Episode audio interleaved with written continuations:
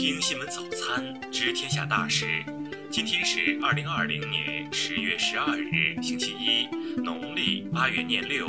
宇阳向您道一声早安。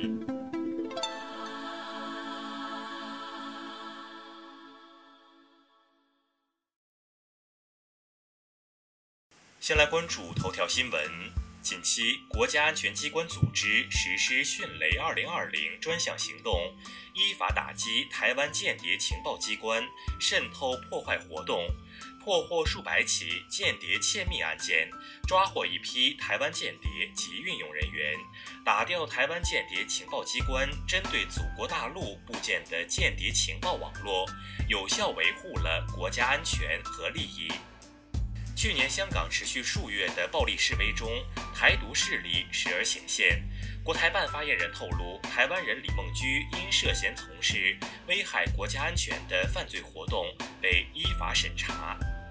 李梦居除商人身份外，还是台独组织理事。他曾于去年八月赴香港执行所谓“反送中加油”行动，并潜入深圳打探部队集结情况。拍摄大量视频图片，向台独组织发送报告。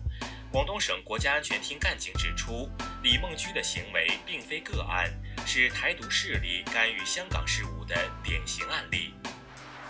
再来关注国内新闻，央视十日发布一段多兵种联合立体渡海登陆演练报道，被多家台媒关注。台媒称，时值两岸关系恶化之际。央视选在十月十日播报消息，其警告意味不言而喻。据福建漳州古雷港经济开发区消息，解放军某部定于十三日至十七日在古雷半岛东侧海域进行实弹射击。根据公告的范围，射击区域最北处距金门约七十一公里左右。十日，开国少将陈少坤于北京逝世，享年九十九岁。目前健在的开国老将军仅有九人。有媒体报道称，马来西亚海警扣留六艘中国渔船和六十名渔民。中国驻马来西亚大使馆发言人表示，使馆高度重视此案，已经联系到了马方主管官员，要求保障中国船员的合法权益。据美国媒体消息。韦伯斯特大学孔子学院中方代表刘强，当地时间周二在被警方与 FBI 搜查其住所后死亡。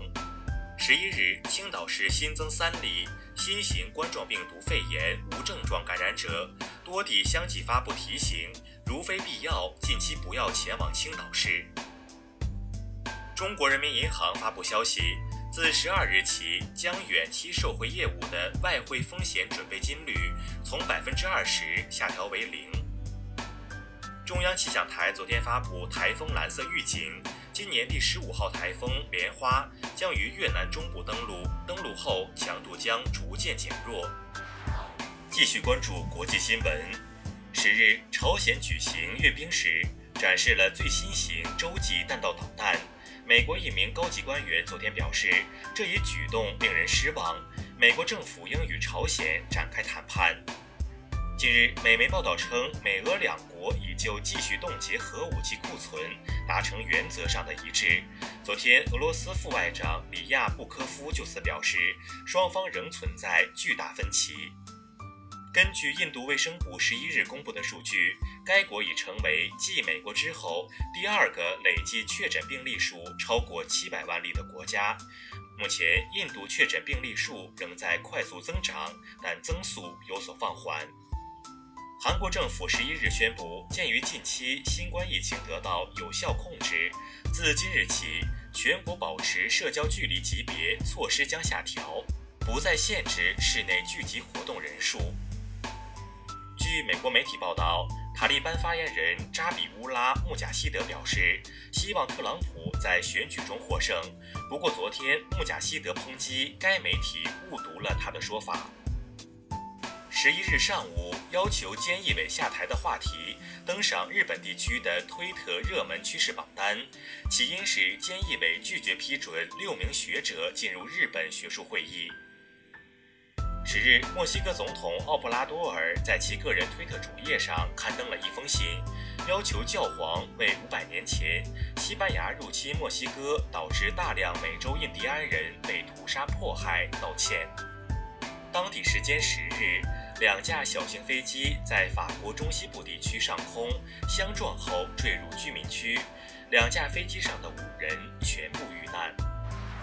再来关注社会民生新闻。昨天，中国气象局通过微信公众号表示，今东江县六十年来最寒冷冬天、最严重降雪等消息为谣言。国庆期间降温与拉尼娜没有必然联系。近日，淮安一名十三岁女生在校外带火点发生意外，不治身亡。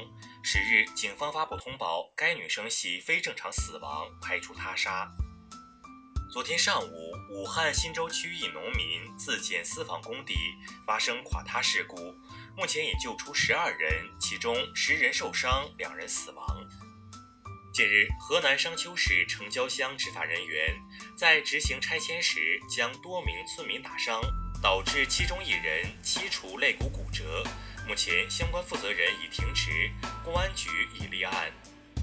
九日，丽水市遗物剧团在村庄演出时，一名醉汉突然闯进后台殴打他人，导致多人受伤。昨天，该男子已被刑拘。再来关注文化体育新闻。昨天，英雄联盟全球总决赛小组赛结束，中国三支队伍出现。淘汰赛中，苏宁与京东 G 将上演内战，滔博则首战 Fnatic。韩国短道速滑名将沈西西被前教练赵宰范性侵案，本周在法院进行公审。沈西西曾获平昌冬奥会金牌，他称自己遭到赵宰范三十多次侵犯。第七届丝绸之路国际电影节昨晚在西安开幕，本届电影节为期六天，吸引了来自一百一十六个国家和地区的三千余部作品参加。据国家电影局备案公示，以志愿军神枪手张桃芳为原型的电影《最冷的枪》立项。有消息称，该片将由张艺谋执导。以上就是今天新闻早餐的全部内容，咱们明天不见不散。